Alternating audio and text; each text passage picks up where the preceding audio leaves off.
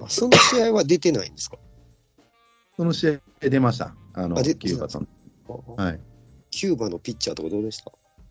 あの、えっとですね、コントレラスっていうのがいて、ああ、聞いたこなんか、ナイアガラフォークを投げるピッチャーっていう、は すごいネーミングだな。いま、前触れであの対戦したんですけど、多分完全に手を抜いてたと思います。とある。なんか、キャッチボールみたいに投げてきましたね。それでも早いんですか、やっぱり？あす早いですね、やっぱ。あー早いし、でかいですね。あー。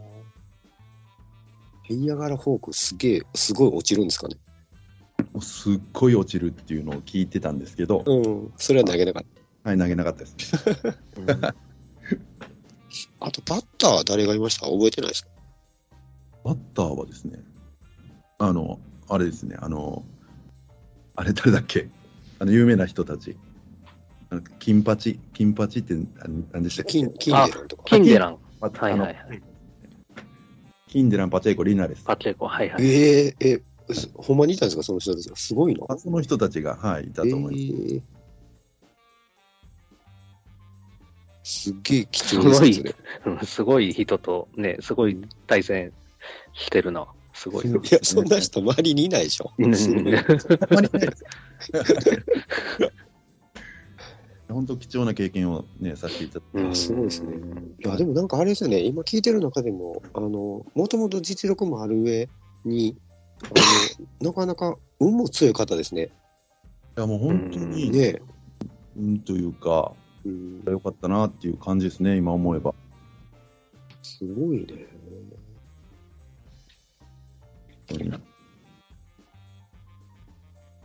なんかあの、広瀬さんが思う、はい。あの、まあ、安倍さんとか、まあ、山井さんとかちょっとつば抜けてるんかもしれないんですけど、はい。なんか、プロ野球に入れる人っていうのは、なんか、どんな人やとかって特徴あったりするんですか？いや、もう野球が好きですね、絶対に。あもーうんう圧倒的に野球が好きってい野う球が好き。うん感じがしますね。うんもうな、なん、なんていうんですかね、その、緊緊張する場面みたいなのあるじゃないですか。うん切羽詰まった時とか、で。そういう時は、やっぱあの、緊張してるんですね。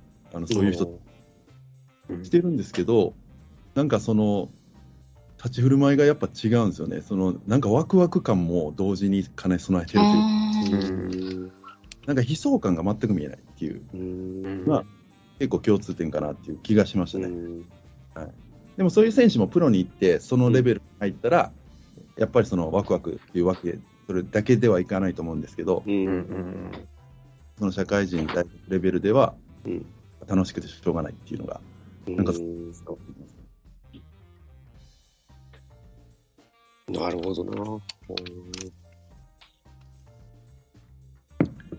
そうなんですよ。で野球好きうん。でも、やっぱりそのプロに行ってない人ももちろんいるんですけど、ううん。ん行った人は本当に好きなんだなっていう感じはしましたね。うん。なんか、あのーあ、広畑さんってどっか特定のプロ野球の不安とかあるんですか？ファンはですね、ファンはそんなに今ないんですが、日本そのチームでファンっていうのがなくてですね。結構僕聞いたことあるのが、あの、去年、あの、たまたまちょっと井川圭さんとちょっと話話す対談の機会があって、で、その時にもちょっと思ったことがあるんですけど、はい。あの、ど、同じような質問したんですよ。どこどこ、どっか不安あったんですか？言ったら、はい。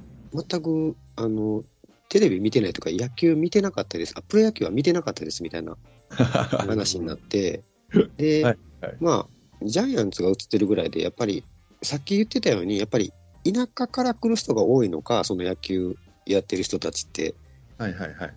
あの、特定の不安がないっていう人が結構プロ野球に来るし場合も結構あるんやなと思って、うんはいはい。はい。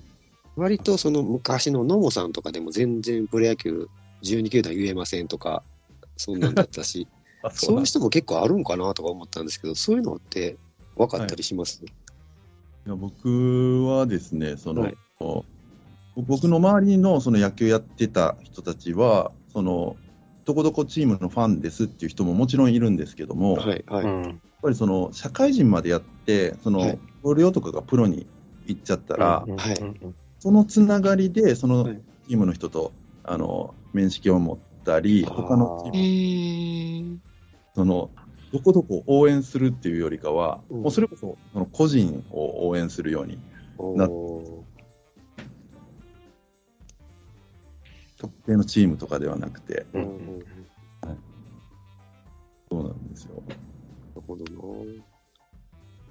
いや、だから、僕なんかはその、その井川さんの話とかいろいろ聞いてる中で、うんなんか野球やってる人ってもう基本的にどこどこの不安で、いや、俺将来どこどこの巨人入りたいんやとか、そういうの、そういう人の塊でずっとみんな来るんかなと思ってたんですけど、意外と真面目にや、マジで野球やってる人は違ったりするんやなっていうのがちょっと思ったことだったんですけどね。ああ、確かに確かに、はいそうかもしれないですね。あの、長野選手とかね、結構そのジャイアンツっていうので一本ではい。ずっとやられてましたけど、はい、うーん。結構そうじゃない選手がもしかしたら多いかもしれないですね。うん特に今の選手っていうのはそうなってる気がしますね。あ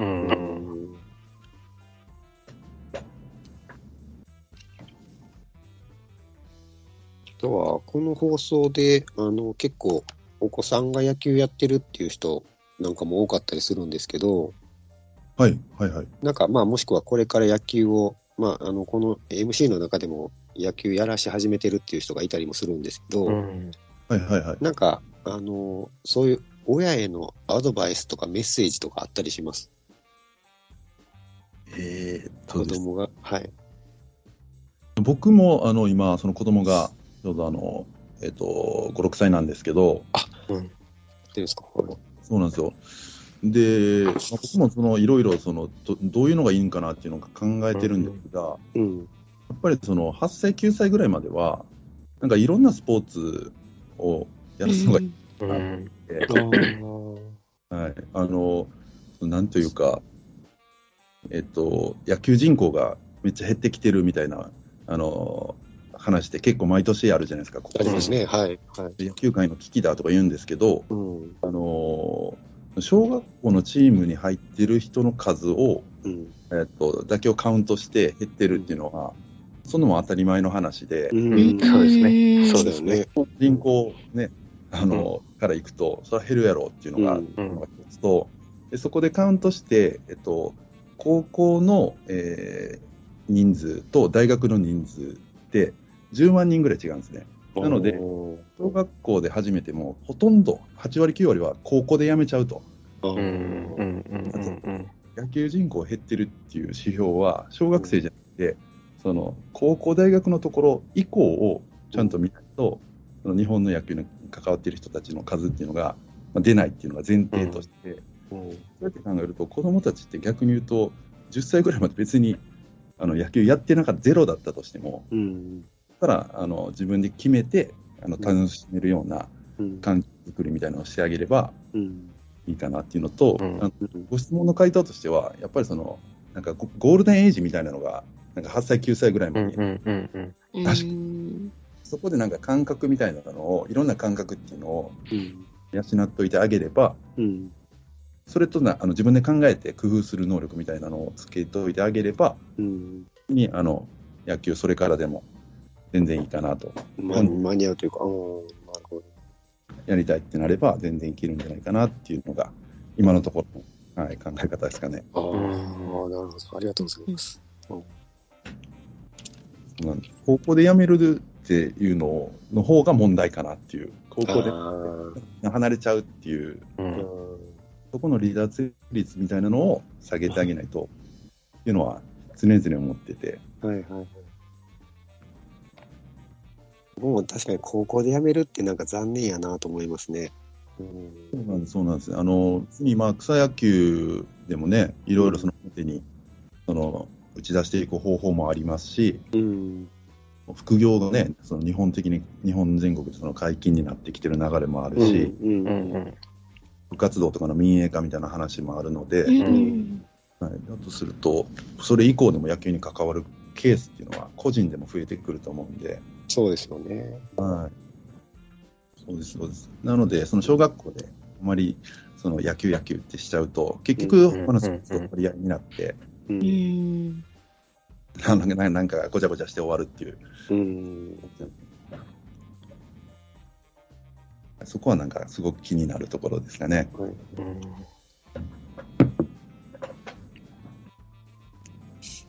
なんかじゃあ、せっかくなんであれなんですけどね、あの、これ、まあ、タイガースキャストでタイガースファンの番組であったりするんですけど、はいはいはい。あの、平さん、阪神ってちょっと見てたりしますか、阪神っていう球団。なんか気になる選手はいたりしますか？阪神は、あ、げ現役選手ですか？あ、もうどっちでも結構です。いや、僕はもうあの金本さんですね。ああもうやっぱりあの金本さんが、はい。もう昔から結構好きで、ーうんで、えっと、応援歌が特に好きなんですよ、金本さんの。はいはい。どっちのですか？カープの時代じゃなくて阪神の？阪神の時のあの、はい聞いてたその体、はいはいはい。うんあっち、うん。はい。ああれがもうめちゃくちゃ好きで、いまだに、ライトスタンド A ってやつね。あ、そうです、そうです、そううです。あれがめちゃくちゃ好きで、ほんで、あの、子供を寝かせるのにも、その歌めちゃくちゃいいんですよ。初めて聞いたわ。めちゃくちゃ寝るんで、あの歌。それで寝かしつけてるんですか？あ、そうです。それか、智弁和歌山のジョックロックですね。どっちかを歌えば寝るっていう。これは結構いろいろあの応援歌を歌いながら、その寝かしつけをしたんですけど、はい試してるんですか？そうですね何何曲かやりましたけど、はい、全然あの寝つきが違いましたね。僕、このまで興奮して寝られへんような気がするけど、金本さんの方に。あ金本さん、やっぱあれですか、あの、むちゃくちゃパワー系だと思うんですけど、筋トレしまくってる、はい。はいはい。どどういうところが、怪我しないっていう。とあ怪我しない確かにね。怪我しなかったよね。はころと、で、後から僕あの、のえっと、河合楽器時代、河合楽器終わって、本田1年目の時に、はい。この全日本、今でいうその侍ジャパンのその社会人うん。チームみたいなのがあって、はい。で、その時の選手って、各チーム、あプロ野球のチームにその3、4人ずつこう、キャンプにあうん。で僕が行ったのが、たまたま広島で。いらっしゃって、はいで、えっと、2週間ぐらい練習ご一緒させていただいたんですえーが、すごい。はい。でもあの、怪我せえへんっていうか、怪我しまくってるんですね、体。ああ、実は。はい、実はもう怪我しまくってて、ー練習終わってからのそのケアとか、うんメンテナンスのところもずっとこう見させてもらったんで、うん。これぐらいの選手でもこんなことしてるんやなっていうのがうんあ見えて、本当よかったなっていう、まあ、それでまたファンになった。なるほどうな。ん。確かに兄貴でしたからね。本当そうですね。現役の選手でちょっと気になる選手とかいたりしますか？現役選手、はい現役選手、阪神ですか？阪神で、はい。いや阪神はやっぱあの、あれですね、あの、佐藤輝選手ですね。ありがとうございます。佐藤輝やばいっす、佐藤輝選手の飛距離は。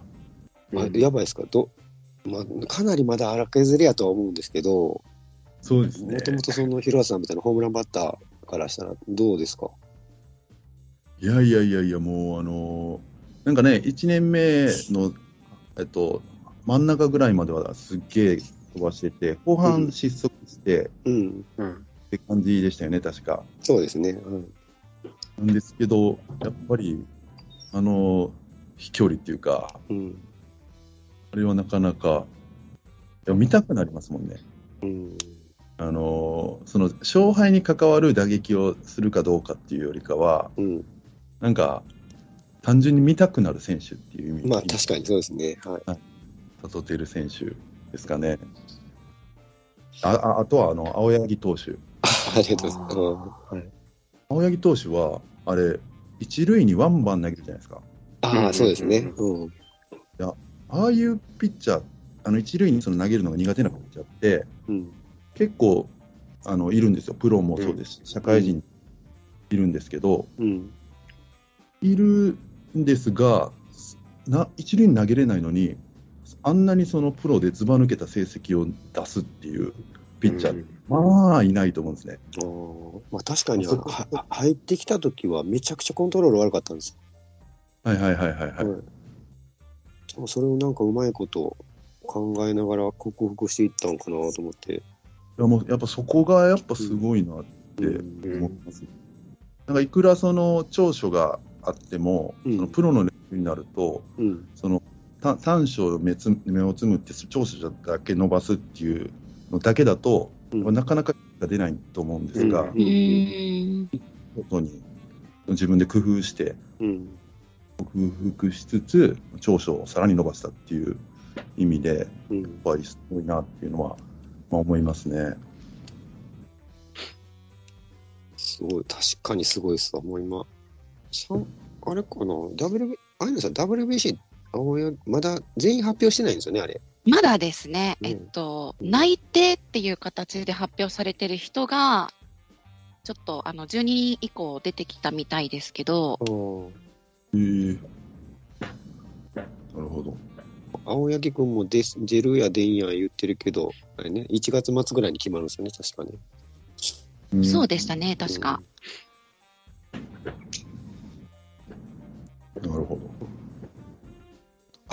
そとさ、聞きたかったのがですね、あの、もしご存知であればなんですけど、あの、はい。今年阪神のドラフト1位が中央大学あ森下君という外野手で、期待のルーキーなんですけど、おお、そうですね、そう何かあの OB として情報あったり、評価、評判なんていうのは聞いてたりしますでしょうか？えーっとですね、昨日たま本当たまたま、はい。昨日ニュニュースを見て、はい。右足のコンディション調子悪い、そうそうそう。いや、ちょっと、はい。はい心これ配では休みますっていう。はい。記事を見ましたが、はい。本当それぐらいしかわからなくて、はい、でもやっぱりその久々というかその、ね、大学出身のまあドラフト1位の選手ということもあって、うん。あの今後注目したいなとは思いますね。うんまあでもここ最近中央あの、牧選手だとか、安定してますよね、なんか野手。あそうですね、うん。牧選手は WBC も選ばれたんでしたっねううん。んねあ、牧選手多分選べるでしょうね。はい。はい、もうはい12人の中に入ってましたね。うんいえすごいですね。あのリアル野球版にもね出てましたね 出ました。はいはい。やっぱり、大活躍で、やっぱ嬉しいですね。いやーすごかった。サトテルとね、あの、同期なんですよね、彼は。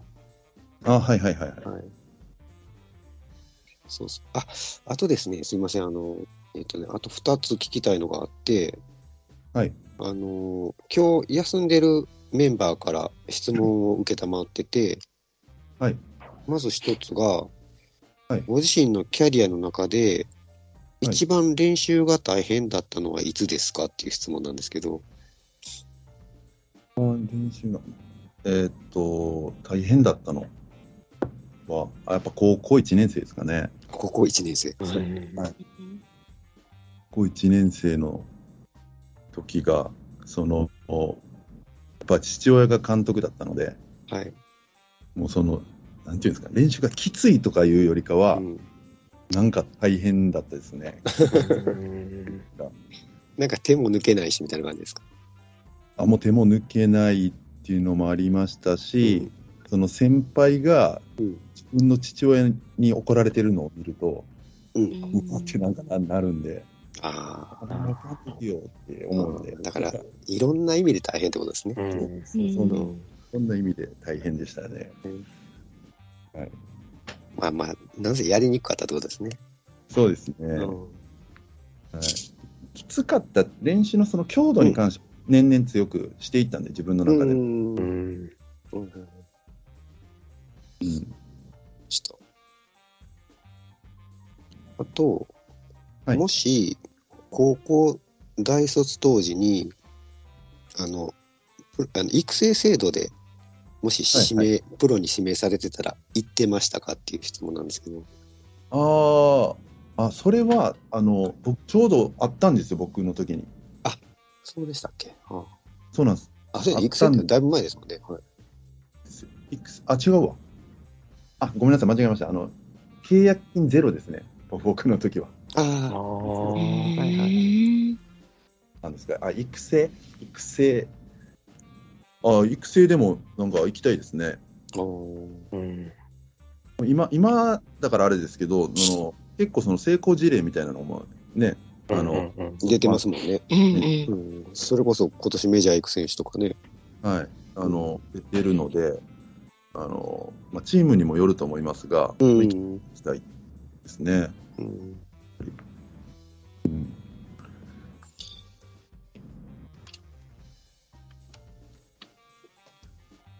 そんな感じかな。ありがとう。あとは、あとはもしよければ、あの、ご自身の今されてる仕事のこととか、なんか宣伝があれば、あの、はい。地図ベースもそうなんですけど、今、はいあれですね、メン、僕あんまり分かってないです。メンターベース、メンターベースですか？あ、そうですね。この辺は、はい宣伝されるとか、なんか、でもあ、見させてもらって面白いなと思いながら見させてもらってたんですけど、ありがとうございます。あの、えっと、まあ、先ほどの、その、はい。えっと、副業解禁とか、その、はい。中学校、高校のその部活動民営化みたいなうん。ところの話と、うん。あとはその、えっと、まあ、そこ、それ、えーし社会人とかプロ野球とかまで、えー高いレベルで経験して、そのチームの監督、コーチしてない人はい。が、と、まあ、自分のスキルを生かして、はい。まあ、近くにいる野球少年とか、はいあとはオンラインでその自分の、えー得意なスキルなんかをうん。販売できるみたいな、うーん。そういうサイトをあの作ったんですが、うん。言ったらその、えっと、ここならっていうサイトが結構、まあ、テレビうんであると思うんですけど、うん。自分のスキルを切り売りするみたいな、うん。それの野球版っていう感じですかね。うんうん。はい、それを去年作って、はい。えーまあ、オープンしたっていうところですね。なんかあれですよね、例えばバッティングピッチャー、えっ、と、は1時間いくらで行きますとか、あ、そうです、そうです。なんか、えっ、と、バッティング教えますとか、あ、そうです、本当に。そうね。はい。です。もう何でもいいんで、あの、えっ、と、グラウンド整備の手伝いしますでもいいですし、あの、野球ノートの書き方教えますでもいいですし、何でも、その自分の、えー空いた時間を使って、うん。うん。それをあの必要としている人に届けてあげるっていう。でも面白いし、それこそ本当にあの、今って本当に副業が結構解禁されてるから、ね。はい。うん。うん面白いですよね。うん。はい、されつつあるんですが、やっぱりそのスポーツやってて、普通に働き始めた人って、うん。全く新しいスキルを勉強して副業を始めようとするんですよ。が、せっかくそこまでややってきて、それを欲している人もいるんだから、あそこをつなげてあげたら、とその人もその野球界から離脱するっていううことじゃななくなると思うんで、それを、その実績を誰かが見てくれてたら、またチームにあの引っ張ってもらえるとか、うん。うん上がるかなと思って、うん。はい。面白いですね。はい、今のところ、実績的には結構、それでつなげたりとかっていう事例もまだまだ出来上がって、きてるんですか？えっと、まあ、本当にその片手で数えるぐらいの実績しかまだなくてですね、まだまだこれからかなっていう感じはしますね。まずあれですよね、登録的なものっていうか、その、はい。ところから増やしていく感じですかね、その、あそれもうできますよっていう人から。もう本当そうですね、あのーまずはその認知度みたいなのを、うん。あのー上げるのもそうですしう、ん。あとはその結構な、なんていうんですかね、大企業みたいなところが、副業解解禁ですってバーンってやってくれたら、はい。け結構ドッと入ってくるかなっていう気はするんですが、はいはいはい。なかなかそこがグレーみたいな感じなのあで、ー。解禁するかなって思いつつ、そのまま乗っていってるっていううん。感じで、だからまあ、コツコツっていう感じですかね。これはメンターベースで叩いたら出てくるんでしたっけ？センターベースで、はい、あの、出てくるかと。登録、もし登録したいよっていうのであれば、そのサイトからすぐ、はい。まずはご自自分の個人情報を登録するんですか？どんな感じのシステムになってるんですか？広畑さんに連絡する感じなんですか、あ、いや、えっと、ウェブ上で全て完結するような。完結できるんですか、はいうんそうですね。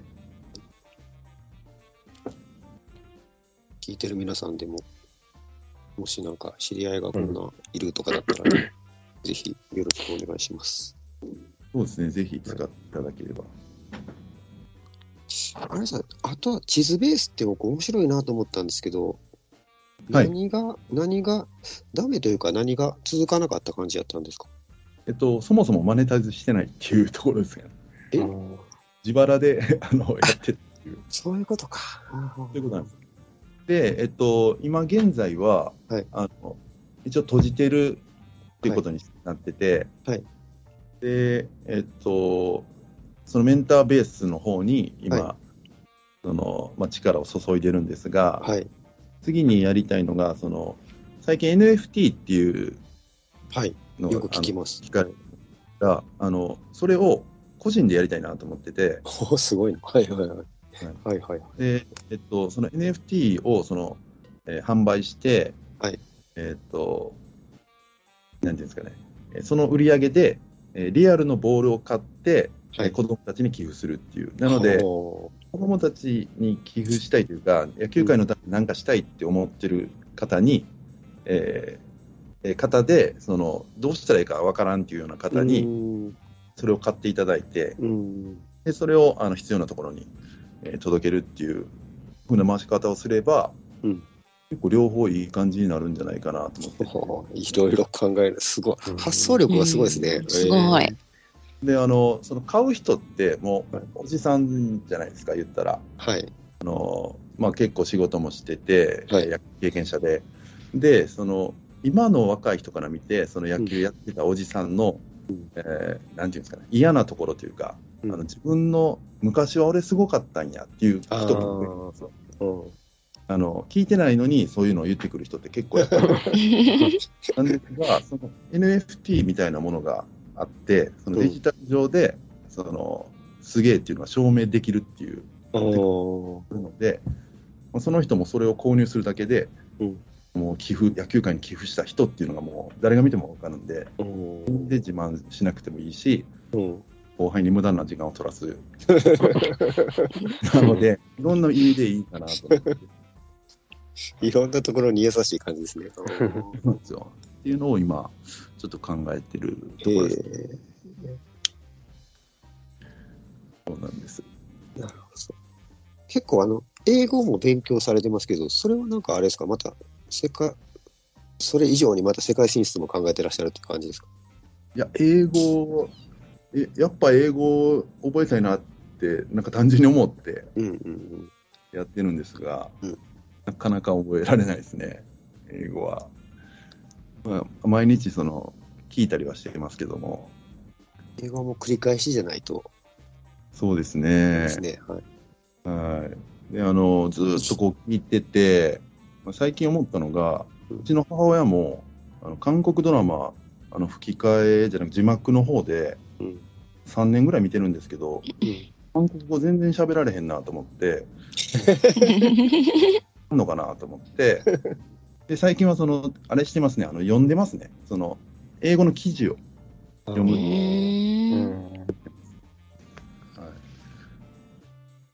まあ、あの、まあ、世界とも仕事、世界っていうか、まあ、そういう広い目で、まあ見て仕事もしたいなっていうのも、まあ、若干はありますんで、なんか、もう近い数年後に次お会いしたらえらいことになってそうな感じもしますけどね。うん いや、もう、ね、あの、コツコツ頑張らないといけないなすごいですね。いいよ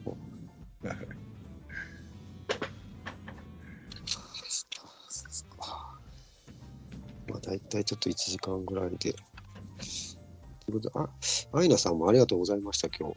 あはい、ありがとうどうしございま。しょうか来、来月出ていただこうと思ってるんですが、はい。はい。今日はなんか、あまり聞かない方がいいですよね。あの、すいません。私もちょっと今日聞き惚れちゃって。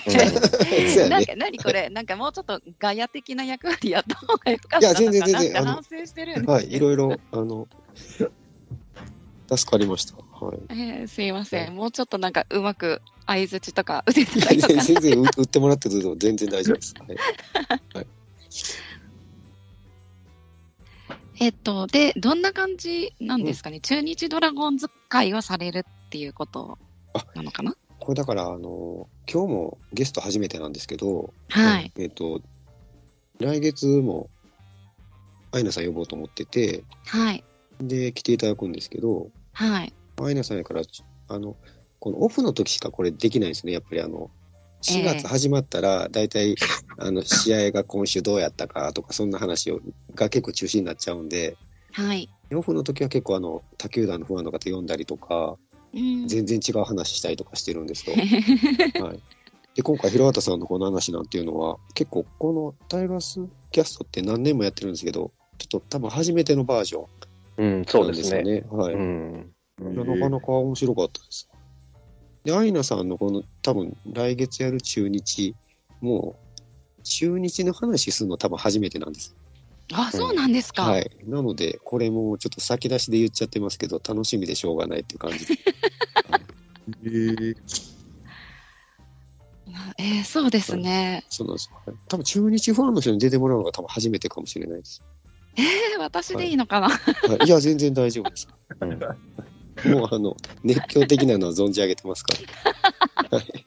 えー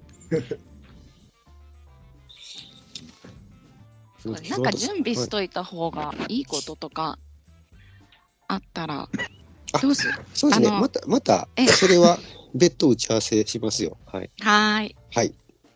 すみません。ありがとうございます。はいはい。ありがとうございます。はい。